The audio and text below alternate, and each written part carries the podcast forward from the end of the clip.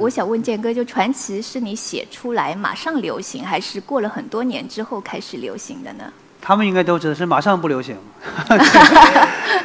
是我当时才二十多岁时候写的作品。嗯，很多时候一首歌它有自己的命运，就是说，一首歌能流行，或者是不流行，它跟好坏没关系。很多歌它写的很差，它也能流行；写歌写的很好呢，它也流行不了。就唱流行歌曲这个有很多，就像人一样，你有才华，不一定能够得以真正的公平待遇和得以展现。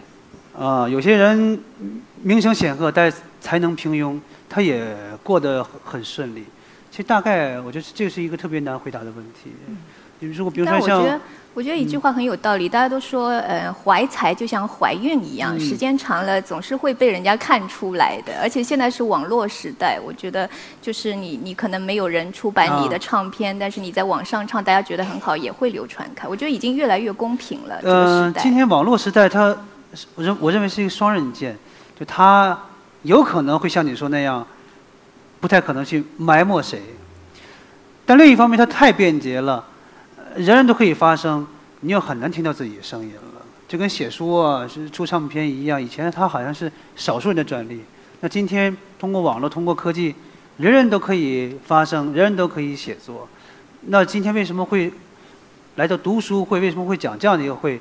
是因为海量的信息里面是很难选择真正属于你自己口味的书籍和文那些文字。之所以今天是这么困难。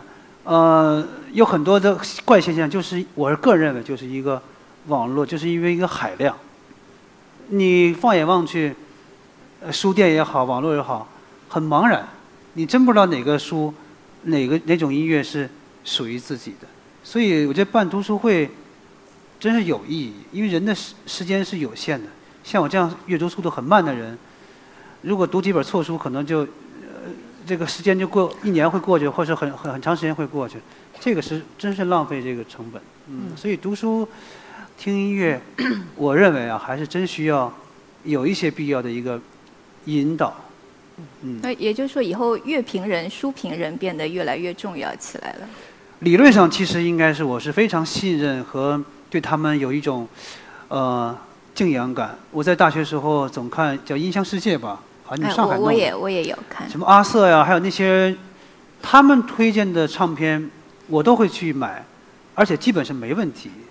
但今天乐评人就变得越来越没有这些呃权威性，人们可能缺少了曾经的那种信任感。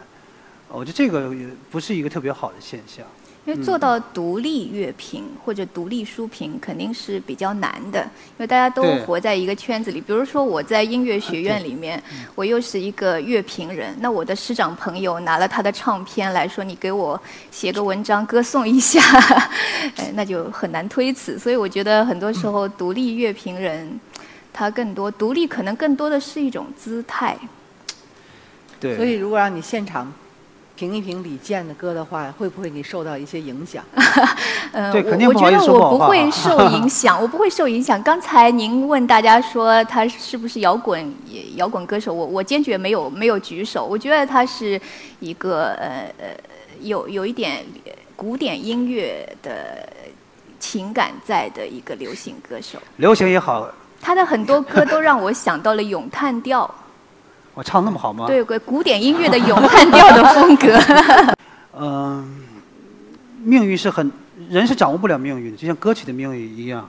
我们只不过写出来一首歌，作者的使命真是完成了。至于他以后怎么样，他就刚才说那贝加尔湖，也是我比较偏的一首歌。如果不是《中国好声音》那两个小孩唱，可能没有 没有人会听到更多的这样一首歌。所以。我也很难预期，对对，有很多运气。我运气还不错，对。一般你看，这个传奇是王菲，王菲是女的吧？然后风吹麦浪跟孙俪，孙俪一女孩然后这个贝加尔湖畔里面还有一个类似于女生的男生，所以我这个真是走了女女女人运了，我的对啊，一直是运气比较好，对。最不爱看新闻联播，但我现在最爱看新闻联播，啊。以前最不不关心政治，现在最关心政治，我觉得跟年龄有关系。人，我以前老不太理解那些一早起来就看财经新闻、看什么有些事儿事儿的看英英文英语新闻的人，但后来发现，呃，到阶段你也开始喜欢，也愿意看，也爱看一些，虽然它可能跟你关系不太大啊，这我觉得还是一个增长。就像人到一定阶段爱爱听古典音乐，那些曾经摇滚乐迷们现在开始迷恋爵士乐了，我觉得跟人成长有有关系。觉得爵士乐跟政治有关系吗？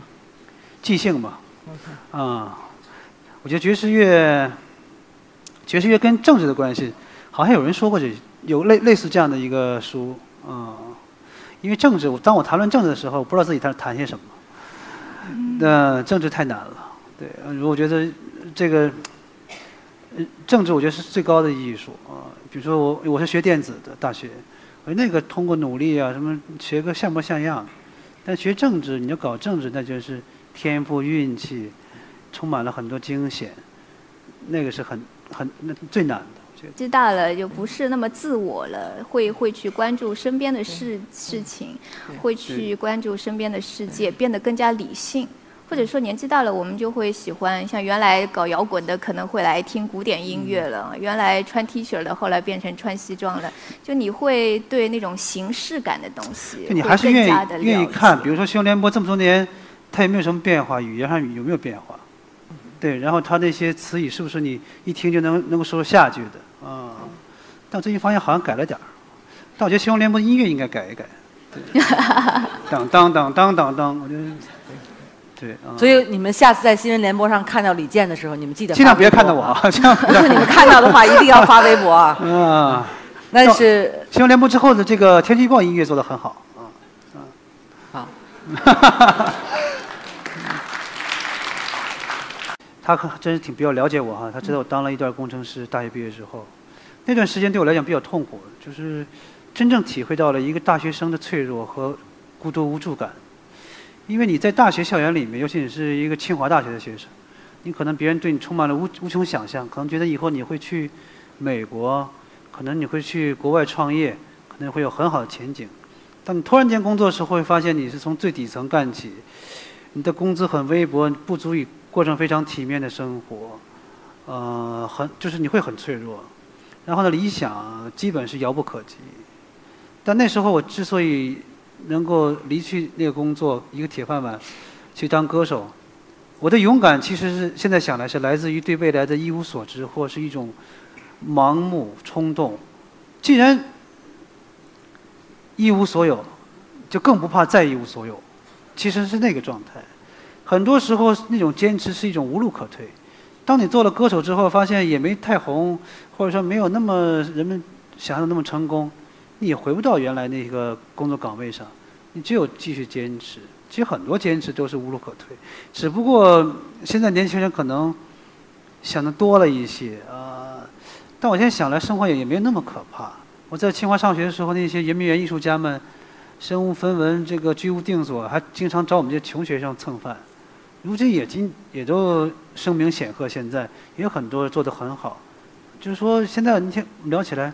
生活的确是会有艰难的一部分，但没有通常人们想的那么难。尤其在年轻人面前，如果你当时总考虑退路的时候，就非常的难。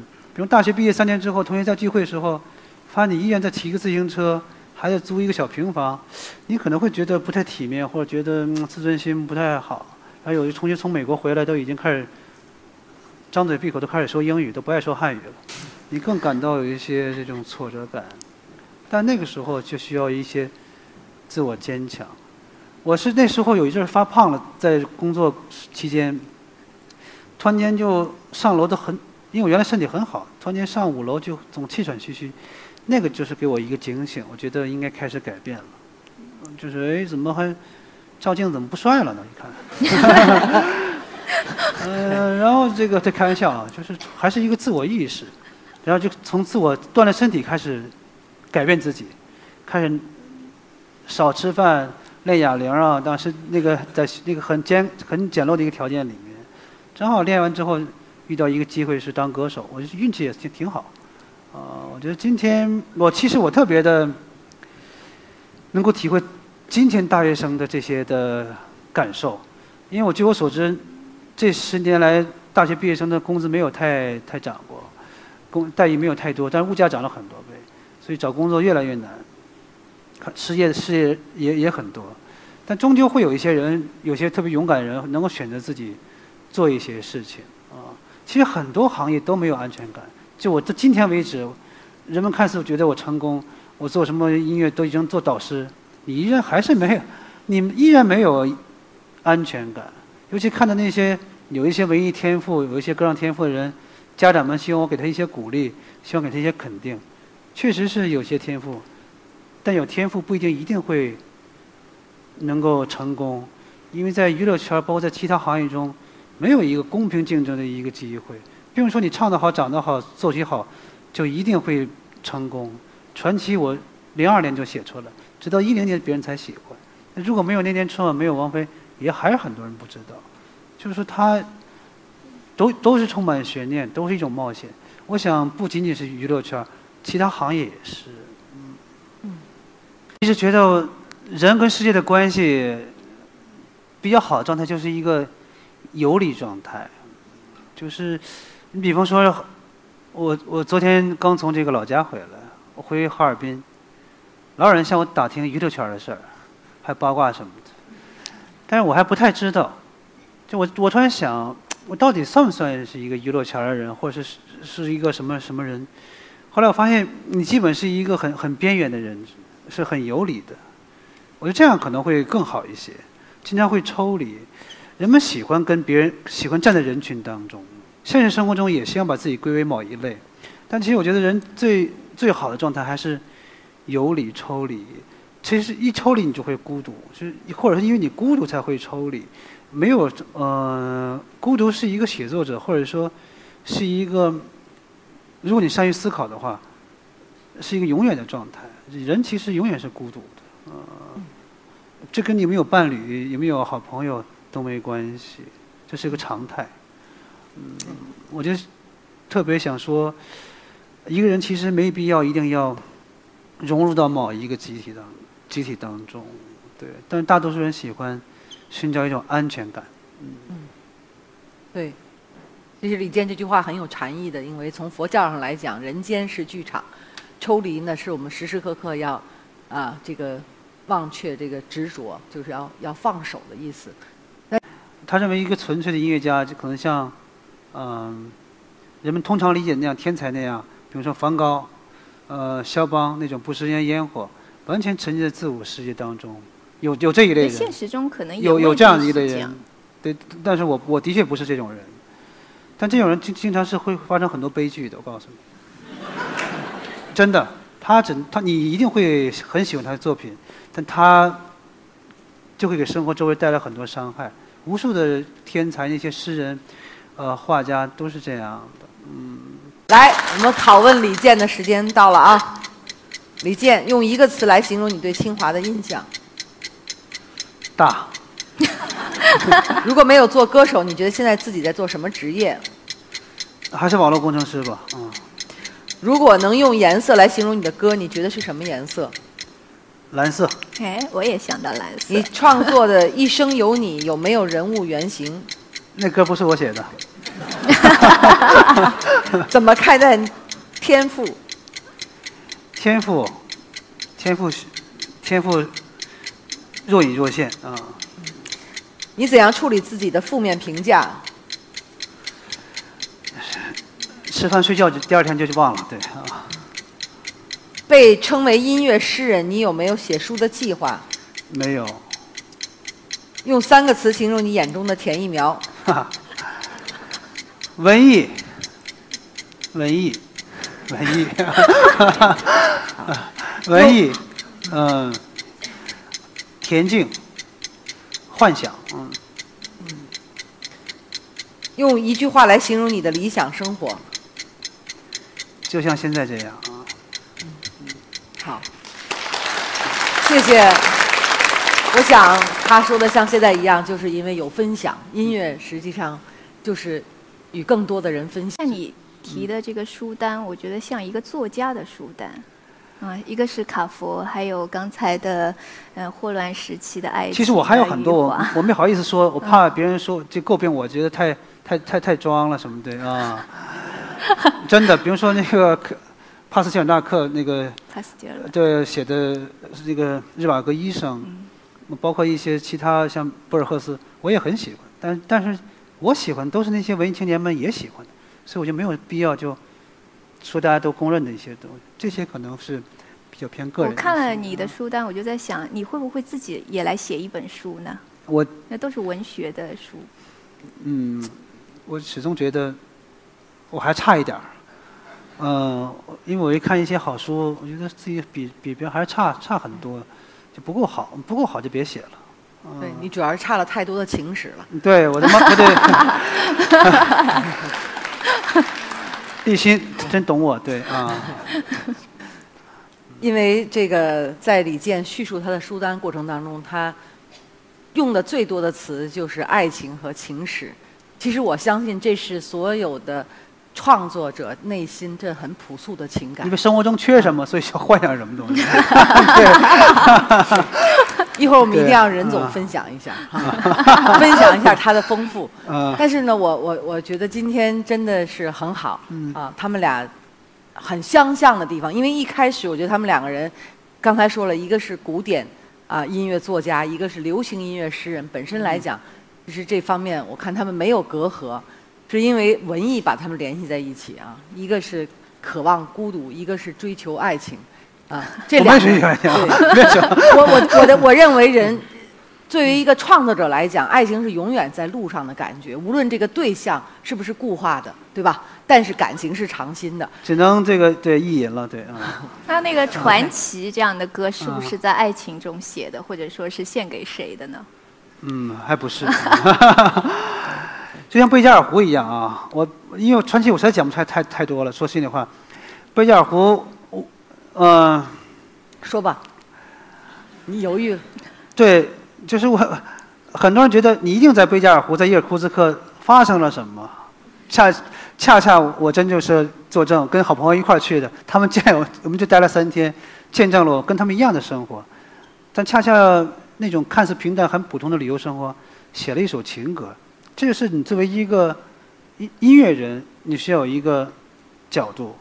我记得我当时他们在喝酒的时候，我一个人拿着小吉他在拍照，然后拍拍照之后，我就进入了一个状态，因为我没有见过，在国内没有见过那么清澈的湖，那么像海一样的这个湖，就容易融进去，就写了几句那种类似于俄罗斯的那种旋律，啊、回来回国之后，就是他总是在忘不了，就写写了这呃这一段话，因为我觉得风景和美啊固然好，但最终让人念念不忘的还是情感。啊，就跟我原来写抚仙湖，我写松花江，写了很多湖水。那最终人们喜欢，还是因为里面写的情感。这个情感可能不一定是在当时发生的，只不过我希望，那么好的情感，如果在这样的地方发生，那就是更，那就是运气了，那是多美的一件事情。所以大概就是这样一个过程。嗯。想问天，你在哪里？我想问问我自己。一开始我聪明，结束我聪明，聪明的几乎都毁掉了我自己。谢谢。